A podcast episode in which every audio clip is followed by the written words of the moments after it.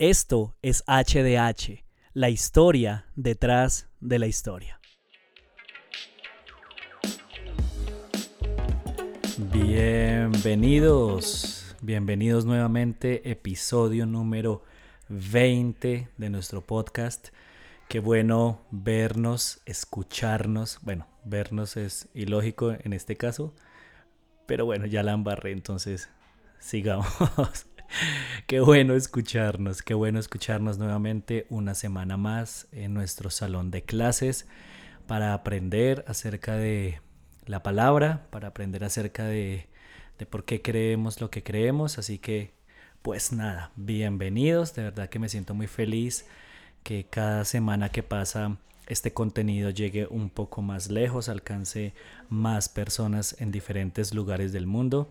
Eh, es sorprendente a veces uno no cree, no está tan seguro, pero las estadísticas que da la plataforma donde manejamos, la, donde se suben todos los capítulos, informan de países alrededor del mundo y pues, pues chévere, si hay en algún lugar por allá, en África, en Asia, en Oceanía, en Europa, Norteamérica, Centroamérica o aquí mismo en Sudamérica donde nos estén escuchando, de verdad pues que les agradezco y les recuerdo que eh, no solamente es chévere que me escuchen, sino que puedan pasar la voz, compartir en sus publicaciones de Instagram, de Facebook este contenido, para que así pueda llegar a más personas. Y pues la ventaja es que es gratuito, gratuito para ustedes, eh, y creo pues que lo, justo si ustedes están siendo alimentados es que pues también puedan compartirlo con alguien a quien le pueda servir. Así que pues no siendo nada más, eh, quiero que retomemos entonces, eh, para que sigamos estudiando la exégesis, la hermenéutica del libro de los Hechos de los Apóstoles, pues ustedes saben, y si no saben, pues les cuento, estamos en una serie acerca de la introducción a la hermenéutica bíblica, las herramientas que necesitamos para interpretar correctamente cada uno de los géneros literarios pues, que componen las escrituras. Ya nos encontramos en la parte 8 de esta serie y pues estamos, eh, como les mencioné, hablando acerca de hechos de los apóstoles. La semana pasada hablamos acerca de la exégesis de este libro. En este capítulo nos corresponde la hermenéutica. Está un poco más corto, espero que, que podamos hacer un buen tiempo, algo que sea bien entretenido. Así que listos. Espero que tengan cuadernos, o su memoria ahí ya bien dispuesta porque nos vamos a embarcar en este episodio 20, Introducción a la Hermenéutica Bíblica, parte 8, o Baldor y la Didaje.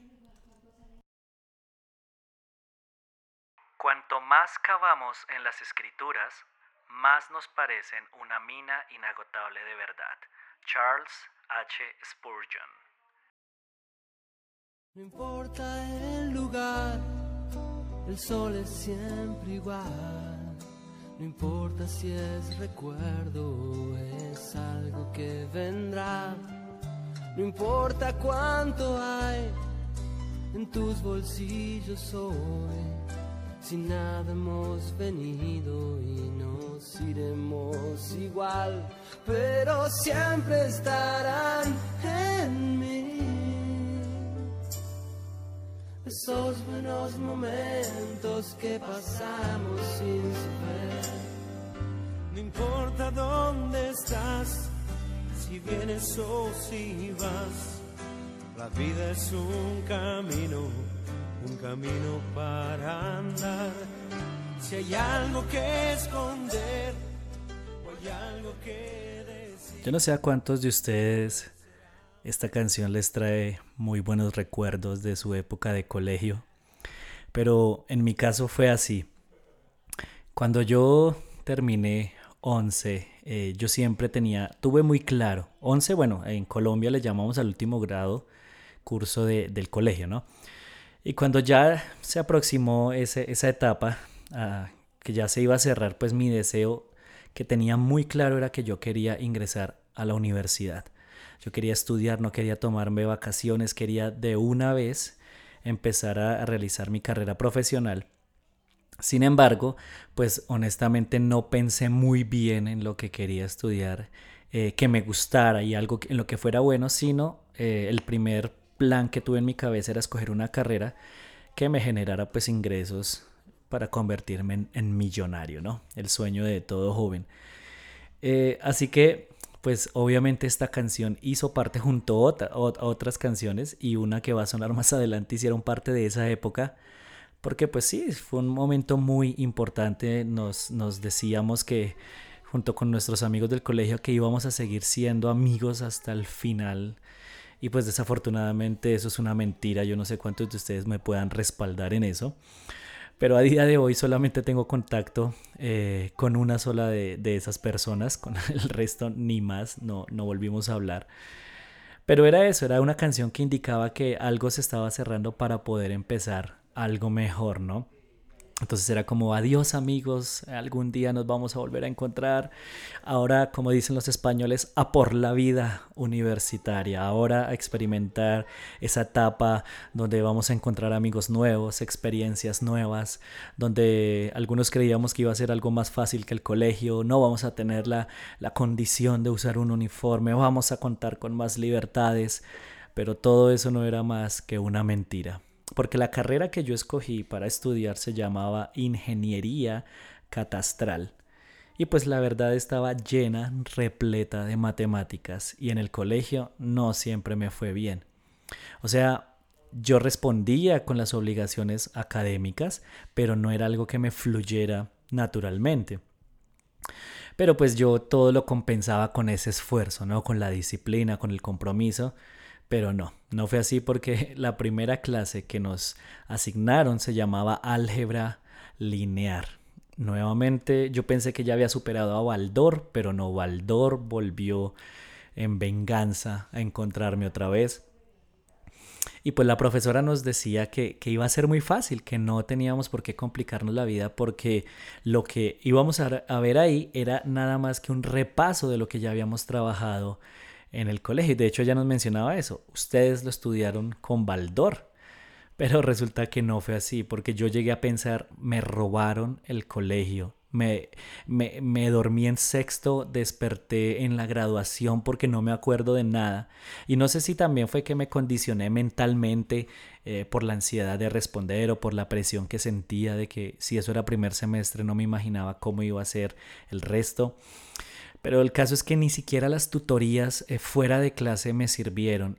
Y en últimas terminé pues abandonando la carrera. Mm, apenas terminé eh, tres meses del primer año, del primer semestre, no fui capaz, no pude, me di por vencido, pero bueno, eh, aunque fue una etapa triste, un momento triste, pues luego me di cuenta que, que a lo mejor no, no funcionó porque quizá fue, en realidad era torpe para las matemáticas o porque quizá no, no perseveré hasta el final. Pero bueno, ¿a dónde voy con esta historia? A que de la misma manera en que me sucedió a mí con esa profesora que me dijo, ah, no, solamente se trata de recordar lo que ya aprendieron o de leer y decir, ah, ya me acuerdo de todas esas cosas a veces funciona, o bueno, crecimos aprendiendo lo mismo eh, de la Biblia. Eh, nos enseñaron en algunos casos, quizá no de manera verbal, pero sí esa fue la idea que se filtró, que si nosotros queríamos acercarnos a la Biblia e interpretar los textos bíblicos, lo único que teníamos que darnos cuenta era qué dice la Biblia, precisamente leer qué decía la Biblia al respecto. Pero esa frase la Biblia, y la digo entre comillas, la Biblia dice, ha hecho mucho daño. Porque bajo esa, bajo esa frase hemos justificado muchas cosas sin considerar eh, eh, el contexto, sin tomarnos el tiempo pertinente para saber si ese en realidad aplica para nosotros o no. Pero entonces, eh, como para ir concluyendo esta, esta primera conexión, lo que quiero decirles es lo siguiente, si ustedes de verdad y nosotros en general queremos hacerlo bien, o sea, estudiar la Biblia, entenderla bien, no hay que correr, no hay que correr, no podemos sacar conclusiones apresuradas. Y no se trata sencillamente de decir, de, o sea, de, concluir rápidamente, ah, eso fue para ellos, lo que, está, lo que estamos leyendo, o oh, eso es para todos nosotros. No podemos sencillamente hacerlo de esa manera. Así que como les mencionaba, en este, en este capítulo particular en que estamos hablando acerca de la hermenéutica de hechos, antes de poder asegurar qué de todo lo que está escrito en esos capítulos aplica para nosotros hoy, tenemos que hacernos precisamente preguntas. Preguntas que nos van a ayudar a encontrar las respuestas a algunas de esas situaciones. Entonces puede ser, como le digo, partir desde eso sencillo, cómo traemos hechos a nuestro presente o tiene un mensaje para los creyentes del presente eh, y si es así, ¿cómo lo descubrimos? ¿Qué hacemos con el precedente histórico? Así que pues la, idea de, todo este eh, capítulo eh, es básicamente, voy a partir, y creo que es la idea sobre la cual vamos a girar, voy a partir de un principio, y si usted se le olvida el resto, si no se acuerda de lo demás, acuérdese de esta idea que le voy a compartir, porque eh, sobre eso va a girar todo lo que vamos a hablar. Y es esta, a menos que la Biblia nos diga explícitamente que tenemos que hacer algo, lo que solo se relata o describe no constituye una normativa, una obligación, a menos que se pueda demostrar sobre otra base que el autor pretendía que fuera de esa manera. Se lo repito, a menos que la Biblia nos diga explícitamente, explícitamente que tenemos que hacer algo, lo que solo se relata o describe no, ojo, no constituye una normativa a menos que se pueda demostrar sobre otra base que el autor pretendía que fuera de esta manera. Entonces déjeme darle eh, un ejemplo, quiero darle unas ideas para que usted me entienda qué es lo que le quiero decir. Por ejemplo, participar de la Santa Cena, de la comunión, de la Eucaristía, como algunos lo llaman, en la Biblia es ordenado explícitamente. Pero la frecuencia con que debe hacerse, no. O sea, no hay un mandato que diga... Eh, de hecho dice, cada vez que comen de este pan y beben de la copa la muerte del Señor anunciamos, pero no dice como tal cada domingo o cada semana o cada mes que comen de este pan. espero que me esté haciendo entender. Entonces, nosotros no podemos eh, calificar a alguien de cristiano o descalificar a alguien sencillamente por eso, por la frecuencia con que la consumen. Otros ejemplos. Sabemos que es una ordenanza, un mandamiento bautizarse, pero la forma no siempre es tan clara como no la imaginamos. Tampoco encontramos argumentos claros que nos digan cuál debe ser la edad para bautizarse. Tampoco nos explica la Biblia cuánto tiempo debe durar el proceso de catequesis, de, discipulado, le llamamos también, ¿no? Tampoco eh, podemos encontrar con claridad y de manera repetitiva qué dones carismáticos se manifiestan cuando se recibe al Espíritu Santo. Tampoco nos dice cuántas deben ser las reuniones eh, que la iglesia debe tener por semana. Tampoco nos dice cuánto debe durar cada una de estas reuniones, entre muchas otras cosas. Así que podemos aprender cosas que pueden funcionar en situaciones similares o muy específicas, pero no pueden considerarse normativas o doctrinales. Entonces, en el ejemplo que dimos la semana pasada acerca de Hechos 6, donde se escoge a los siete diáconos, ¿no? entre los cuales está Esteban, para solucionar el problema que había entre los judíos eh, griegos, entre los judíos griegos y los judíos que vivían en Jerusalén eh, por la situación de las viudas.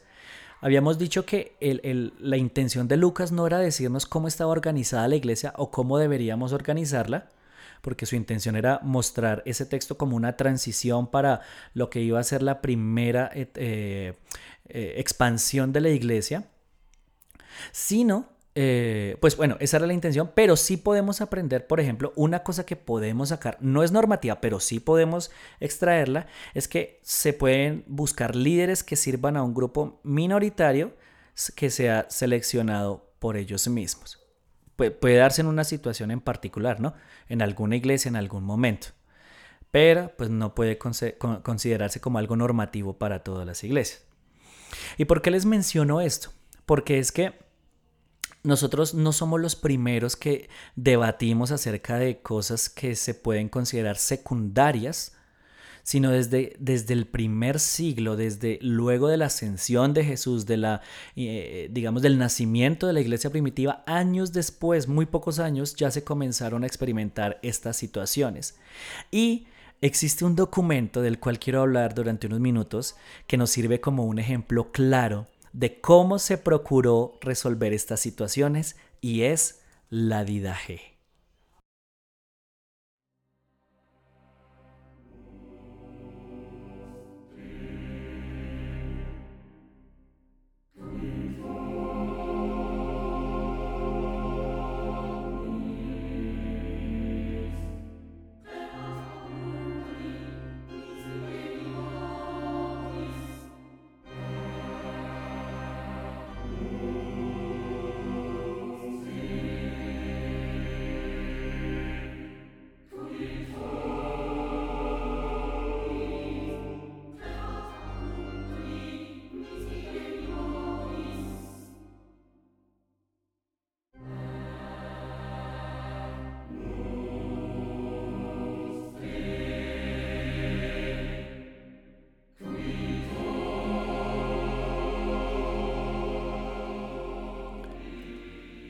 La Didaje es un libro, un manual que contiene la explicación de varias prácticas cristianas en la iglesia del primer siglo.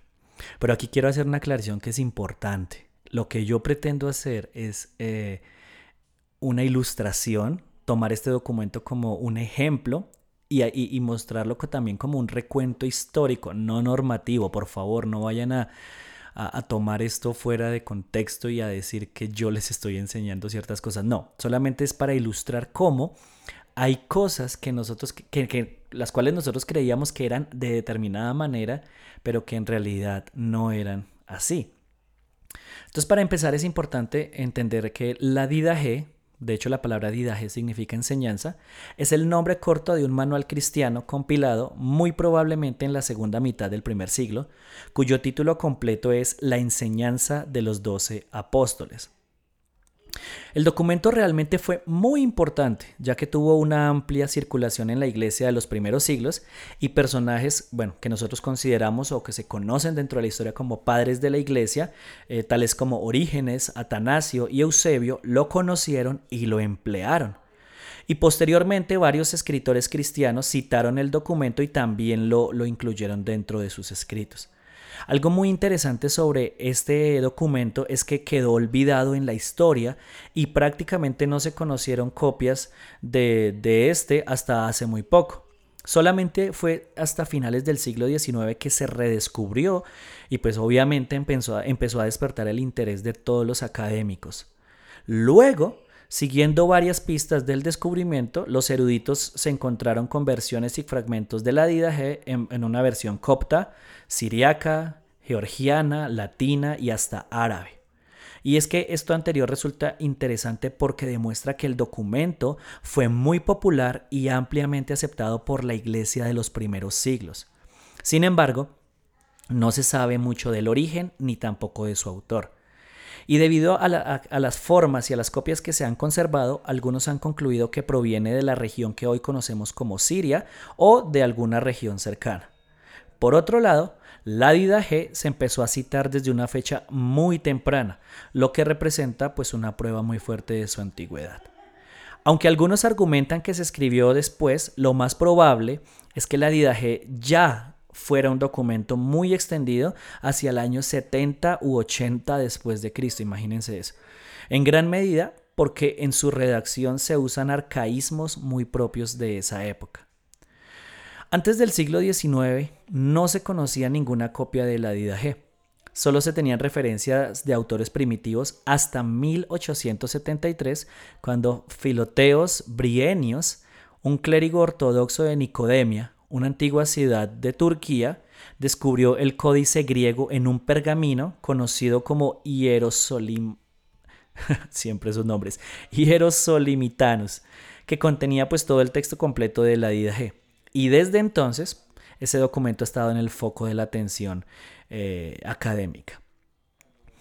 La Didaje es un documento histórico muy importante ya que nos revela gran parte de las costumbres, doctrinas, prácticas de la iglesia de los primeros siglos. Y en cuanto a, la forma en que está compuesta, se trata de una obra escrita de una manera sencilla y solamente eh, con 16 capítulos. La argumentación generalmente pues eh, va a, lo que quiere decir y punto, no da como mayores explicaciones, no le da vueltas, sino que dice esto se hacía así, esto se hace así, esto se hace así y punto. Y la G pues claramente se divide en dos partes. Los primeros seis capítulos frecuentemente se denominaron como documento de los dos caminos. Y en esta parte lo que se hace es utilizar una metáfora de los dos caminos, el camino del bien y el otro del mal, que lleva a la perdición, una parábola que se asemeja mucho a la que se usa en pasajes como Mateo 7 o Jeremías 21. Y la segunda parte, que es donde nos vamos a enfocar como ilustración, habla sobre las prácticas e instrucciones de la vida y del gobierno de la iglesia que nos pueden resultar muy valiosas. Así que yo por acá tengo el documento, igual se lo pueden conseguir en, internet en cualquier lado. Y quiero darles algunos ejemplos eh, al respecto de, de, dos o tres cositas. Entonces en la primera parte siempre nos vamos a encontrar con todo lo que tenía que ver, como les mencioné, con los dos caminos. Eh, luego ya vamos a empezar a hablar acerca de, de los deberes del cristiano con respecto a varias cosas. Y ahí sí nos vamos a encontrar entonces con las prescripciones, con las costumbres acerca de, algunas prácticas. Yo les quiero compartir eh, tres cosas, G. La del bautismo, la de la Santa Cena y la de los predicadores. La del bautismo es el capítulo 7 y habla de la siguiente manera. Acerca del bautismo, bautizad de esta manera. Dichas con anterioridad Todas estas cosas bautizad en el nombre del Padre y del Hijo y del Espíritu Santo en agua viva. Si no tienes agua viva, que hace referencia a un río, ¿no? Bautiza con otra agua. Si no puedes hacerlo con agua fría, hazlo con agua caliente. Si no tuvieres ni una ni otra, derrama agua en la cabeza tres veces en el nombre del Padre y del Hijo y del Espíritu Santo. Antes del bautismo, ayunen el bautizante y el bautizado y algunos otros que puedan. Al bautizando, empero, le mandarás ayunar uno o dos días antes. Creo que con eso ya comenzamos a mirar que, por ejemplo, la forma en que algunos aseveran que se debe bautizar no es necesariamente la que, la que, se, la que se utilizaba. Si ustedes se dan cuenta, ya hay posibilidades y este documento tan antiguo ya habría un, abanico de muchas situaciones particulares que se podían vivir, como por ejemplo, ¿qué, hacíamos, qué, hace una persona que vive en Siberia? Solamente les doy un ejemplo, o en una región que es polar. No lo vamos a meter a un río porque se nos muere de hipotermia. Entonces pueden haber otras opciones porque lo que está resaltando, tratando de resaltar todo este documento, es el símbolo, es la importancia del símbolo, la forma, pues se puede revisar dependiendo del lugar, ¿no? Bueno, con respecto entonces a la, a la, a la comunión, a la Santa Cena, se menciona de la siguiente manera. Respecto a, a la acción de gracias, daréis gracias de esta manera.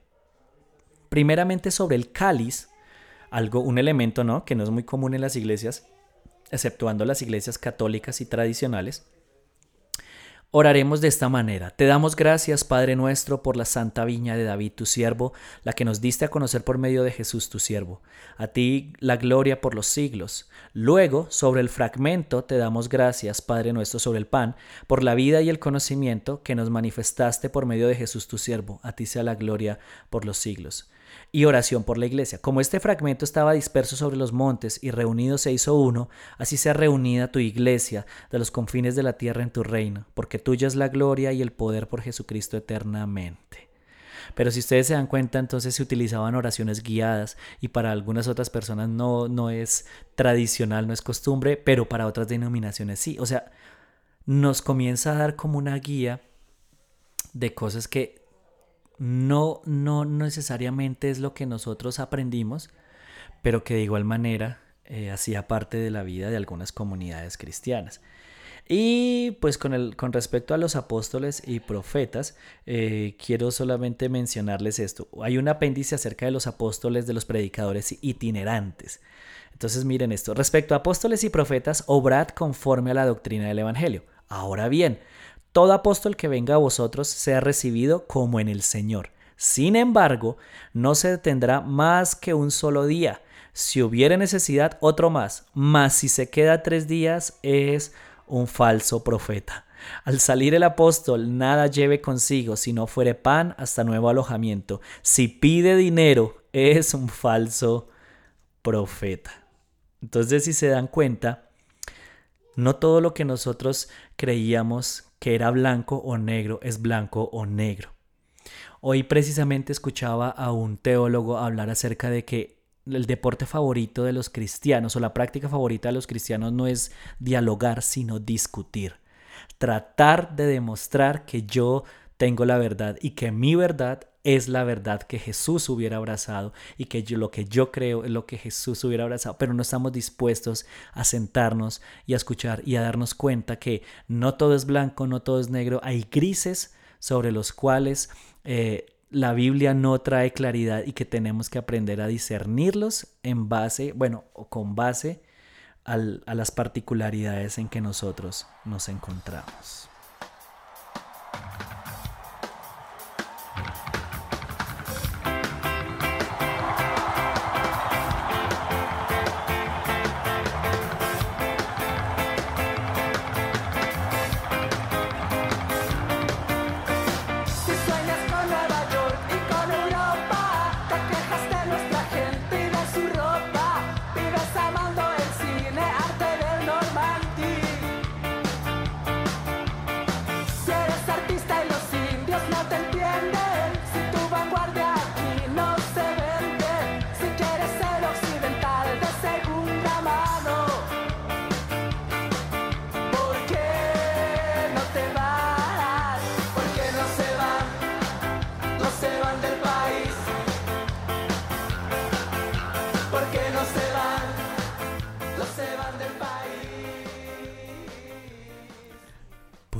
Se van?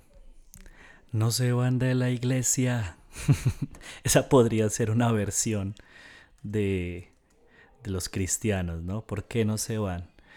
¿Por qué puse esta canción? Se preguntarán algunos de ustedes. Pues primero porque tiene que ver con la época del colegio, como les mencioné al principio. Segundo, porque me gusta. Tercero, porque de una u otra manera refleja eh, eh, algo que, pues está sucediendo en Colombia, pero no. Pero la, la idea central porque se las puse es porque quizá si, si algunos cristianos pudieran hablarlo y expresarlo, eso sería lo que quisieran decirle a otros que no creen lo mismo, ¿no? ¿Por qué no se van libertinos o por qué no se van legalistas? ¿Por qué no creen lo que yo creo? ¿Por qué no se van de la iglesia? ¿Por qué no se van del cristianismo? ¿Por qué no se van de, de mis entornos? Pero aquí a, a, donde voy ya, digamos, retomando la parte seria y para ir cerrando nuestro episodio, es que eh, la lección con la que empezamos es con la que terminamos. Lo normal, lo que para usted puede ser normal, no necesariamente es normativo. Aquello con lo que usted creció no necesariamente es aquello con lo cual Jesús o los discípulos o la iglesia primitiva creció muchas de nuestras formas de ver la vida cristiana y, digamos en este momento del mundo en particular en que nos encontramos de ver los tiempos finales, hay algunas de esas interpretaciones que ah, no tienen más de un siglo. Entonces el hecho de que para nosotros algo sea común y corriente no quiere decir que sea normativo para toda la iglesia. Y, el, y el consejo que yo les doy y, el, y la invitación que yo quiero hacer a través de este podcast es que no podemos considerar desobedientes de la palabra de Dios a aquellos que no hacen las cosas como nosotros. ¿Sí? No podemos estarles cantando eso, ¿por qué no se van de la iglesia? Porque no es así. No podemos estar deseando que se vayan lejos o, que, o considerarlos herejes sin antes escuchar las razones que ellos tienen que compartir al respecto. Esa es una de las cosas que yo creo que también nos hace falta a, la iglesia en este tiempo, y no solamente a la iglesia, sino a la humanidad, pero en este contexto de, la iglesia sí que es importante el don, el, don si lo podemos decir, de, de la empatía, de aprender a escuchar a las demás personas antes de juzgar, escuchar las razones y decir, oiga, si no había pensado en eso, déjeme reflexionar o por lo menos decir, no, no estoy de acuerdo por esto y por esto, pero darnos la oportunidad de oír al otro. Así que para cerrar este episodio, yo, yo suponía que de pronto iba a ser un poco más corto que los demás, aunque pues ha sido un buen tiempo, un tiempo entretenido, eso espero. Quiero compartir unos principios específicos, de hecho son tres cositas con las que podemos quedarnos a la hora de mirar la hermenéutica del, de, un, de un libro como Hechos de los Apóstoles. El primero es que no es correcto utilizar analogías del pasado para dar autoridad bíblica a acciones del presente. Entonces, por ejemplo, tenemos el ejemplo del vellón que yo les había dado de Gedeón. Eh, el hecho de que Gedeón lo haya hecho no quiere decir que nosotros lo podamos hacer, o sea, ponerle pruebas a Dios para comprobar si algo es la voluntad o no de Él. Y como yo les mencioné, de hecho, eso fue un acto de desconfianza y no de confianza. Eh, con respecto al Nuevo Testamento podemos encontrar eh, un ejemplo como el bautismo de Jesús. Hay personas que lo han tomado para explicar lo siguiente que el Espíritu Santo se recibe luego del bautismo. Si ustedes se dan cuenta que luego de que Él salió del agua, el Espíritu Santo descendió en forma de paloma. Hay gente que ha tomado esa analogía para indicar que es así. Pero por otro lado, hay personas que han dicho que hay un bautismo en el Espíritu Santo luego de convertirse. Entonces, si ustedes se fijan, hay personas que, dependiendo de la perspectiva que tengan, pueden tomar esas analogías, esos relatos y convertirlos en doctrinas y forzarlos en otras personas, cuando no necesariamente es así, porque no se nos no se dan instrucciones específicas de que así tenga que suceder en la vida de todos los creyentes. Espero me esté haciendo entender. En segundo lugar, aunque no haya sido el propósito del autor, a veces los relatos se convierten en patrones. Quiere decir que aunque no se diga siempre específicamente que lo debemos hacer, cuando se ve una repetición sí puede ser algo que debemos tener en cuenta. Entonces, por ejemplo, Pablo sí utilizó argumentos del Antiguo Testamento para corregir a los judíos sobre su falsa confianza en la elección divina y lo hizo en más de una ocasión. Pero aquí es importante aclarar algo. Ellos como... Eh, escogidos de, por parte de Dios a través del Espíritu Santo, inspirados para escribir lo que se iba a convertir en las escrituras, tenían esa autoridad. Nosotros no podemos hacerlo a la ligera. Y entonces el tercero vendría eh, siendo una pregunta. ¿Cómo sé que algo es un patrón entonces? Pues la única idea que yo les quiero eh, dejar con respecto a esto es que si algo se repite en varios pasajes de las escrituras, tanto del antiguo como del nuevo, podemos llegar a considerarlo como algo que puede ser una norma que debemos abrazar como creyentes o como comunidades de fe. Déjenme terminar con un ejemplo, que es una de las cosas más preguntadas, ¿no? Más ya desgastadas, que es la cuestión de los tatuajes. Y con esto también quiero hacer una nota aclaratoria acá. Yo no tengo ningún tatuaje, en los meses cercanos o en los años cercanos no, no he considerado quizá tatuarme, así que esto no es una apología a los tatuajes. Tengo mi opinión, pero pues en últimas mi opinión pues no importa, ¿no? Pero si usted se da cuenta de manera eh, seria, eh, sin, sin inclinarse hacia ningún lado, se va a dar cuenta que no hay ninguna mención al respecto de si es prohibido o si está aprobado en el Nuevo Testamento. Solamente hay un verso en Levítico que es el que todos conocen y todos utilizan y que entre comillas pues está en contra, porque ahí habría que entrar y de hecho, ahí hay que entrar a revisar el contexto para revisar, para bueno, para entender si hace referencia a lo que nosotros hoy conocemos como tatuajes. Pero en segundo lugar también podemos encontrar un verso a favor que usted lo puede leer en Isaías 49, 16. Con esto que estoy queriendo decirle, que antes de hacer eh, una apología de algo que yo creo que es, de, que, de algo que vi en Hechos de los Apóstoles, es que la Biblia dice, ojo, no todo es así. Y lo tradicional en mi iglesia o en mi educación cristiana no necesariamente es normativo. Entonces, pues con esto de los tatuajes no estoy enviando a nadie a tatuarse o tampoco estoy prohibiendo, sino solamente les estoy dejando eh, ver que no todo es blanco o negro, también hay grises y hay que interpretarlo con pinzas. Entonces hay que mirar que el patrón no es norma en todo caso. La cultura influye, el contexto influye, la época va a influir. Y digamos, con respecto a esta parte de los tatuajes, solamente cierro con esto. Nosotros tenemos que ser conscientes de que donde estamos plantados, la comunidad a la de fe a la que pertenecemos, pues tiene eh, un contexto, hay una percepción al respecto y estamos sujetos, mientras estemos en ese lugar, a las autoridades, a, la visión que se tiene y pues obviamente hay que examinar cuál es la motivación real en nuestro corazón. Pero si alguno de ustedes, y ya cierro con esto, puede decir, no, pero esto que usted nos acaba de dar soluciona a todos los conflictos, no, creo que no lo va a hacer, porque no, no, ¿para qué les digo que sí si no es así? Pero sí la parte positiva es que esto que hemos estudiado en Hechos de los Apóstoles nos sirve como una guía para pensar en términos siempre exegéticos y hermenéuticos mientras leemos los pasajes bíblicos. Así que mi consejo final es ese. Que usted tenga claro los principios que hemos compartido y en segundo lugar, no me quite su amistad, yo no le voy a quitar la mía. Sigamos siendo amigos como lo cantábamos al principio y por favor, no andemos echándonos los unos a los otros del país.